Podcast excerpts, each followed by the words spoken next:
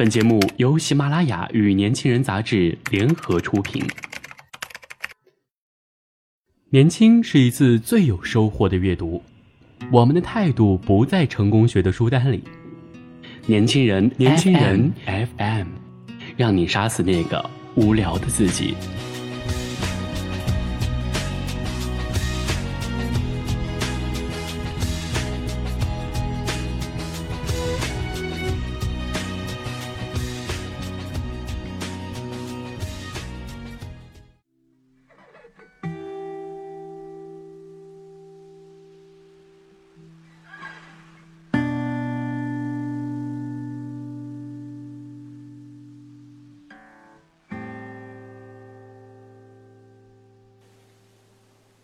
听众朋友们，大家好，欢迎收听本期的《年轻人 FM》阅读栏目，我是主播安翔。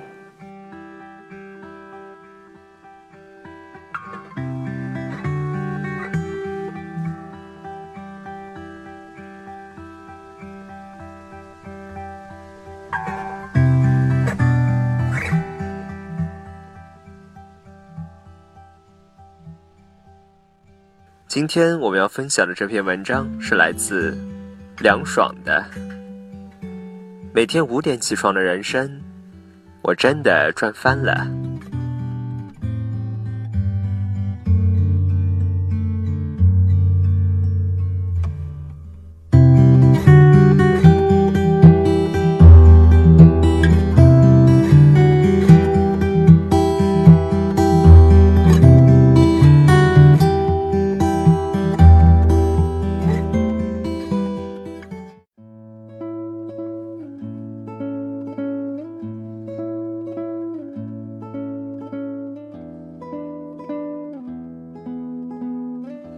今早和同事共进早餐，我的精神已经很抖擞了。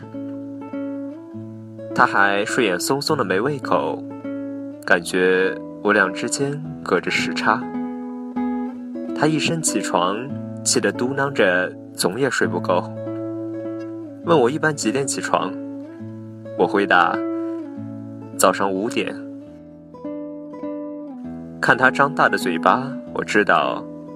他彻底醒了。我早起的习惯惊动了很多细心的读者，有人还到我的微博下留言：“起那么早，不困吗？晚上几点睡啊？怎么坚持早起呢？”我这个神秘的天蝎座，决定不再神秘的讲讲自己成型人设的养成术。我读中学时，早起的习惯被迫彩排，作文稿写错了，练习簿涂改了，我就撕掉重写。追求完美是内心的脚本，导致我完不成作业时，只能定好次日闹钟，早起狼狈猛赶。那时为了避免早起的痛苦，誓死戒除作业强迫症。我读大学以后，早起的习惯仍是剪裁。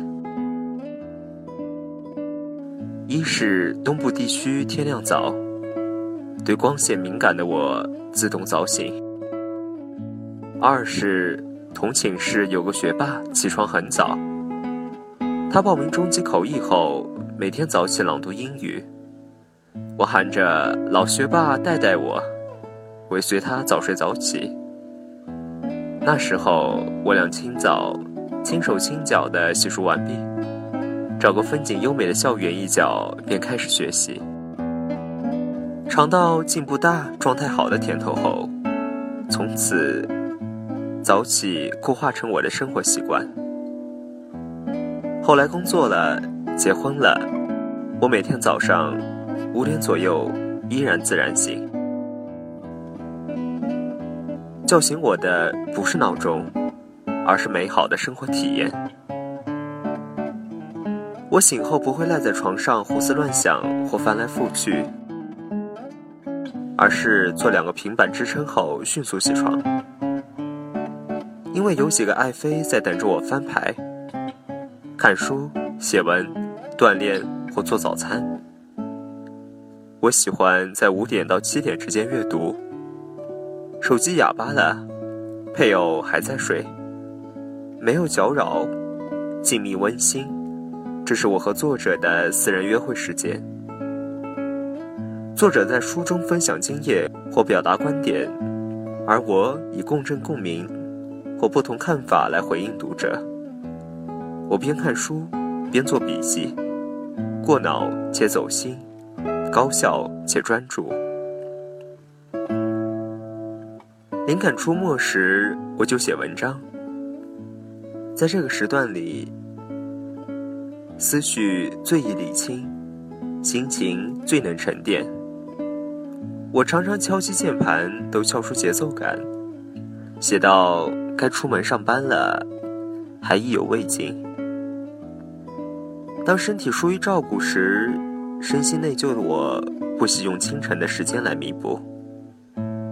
感觉缺乏锻炼了，就会铺开瑜伽垫，小声的放着舒缓的音乐，让自己在一呼一吸间吐纳，在一拉一伸中强忍。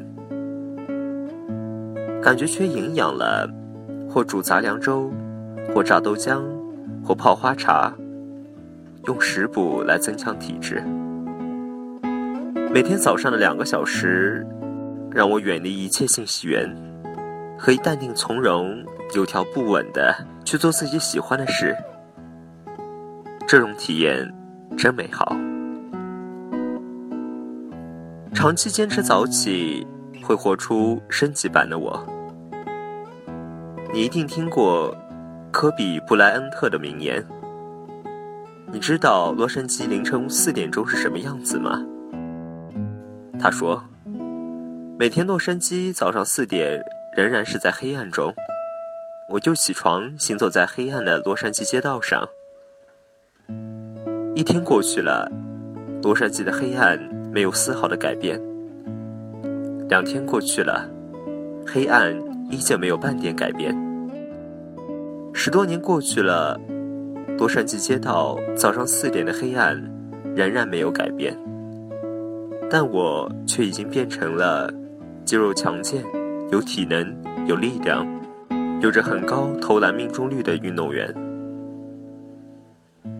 我的大学学霸舍友，大学四年坚持早起学习，中级和高级口译都过了，后来去了他梦寐以求的名校读研究生。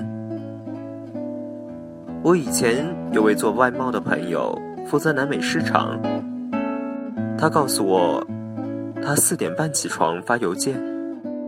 这是他和国外客户同频交流的时段，他的业绩也是扛把子级别的。很多高产作家早上四五点钟起来写作，村上春树凌晨四点左右起床写小说，灵魂有香气的李小怡也是四点多起来写文章。每份坚持都是伴随着痛苦和收获。把早起的时间充实到改变人生的一万小时定律中去，最后化作更强健的肌肉、更优秀的成绩、更出色的业绩，以及更多产的成果。他们都变成了升级版的自己。相信我，早起也是会上瘾的。早起与我如同夏至。因为那天太阳到达北回归线，白昼最长，夜晚最短。它拉长了我的白天，让我更有生机，更感光明。我想到熊培云的诗句：“你是你的沧海一粟，你是你的万千可能之一种。”早一点起床，做自己喜欢做的事。成为更好自己的可能性也会更大一点。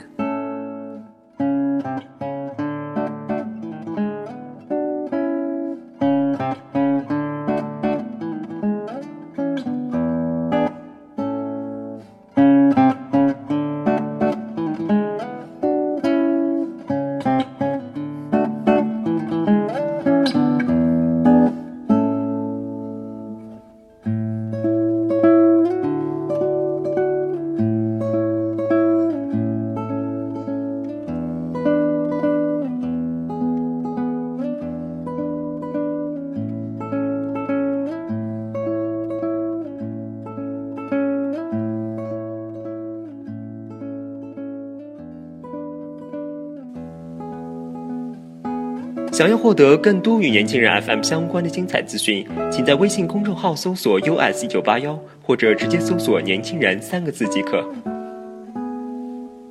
今天的节目就到这里了，亲爱的听众朋友们，我们下期再会。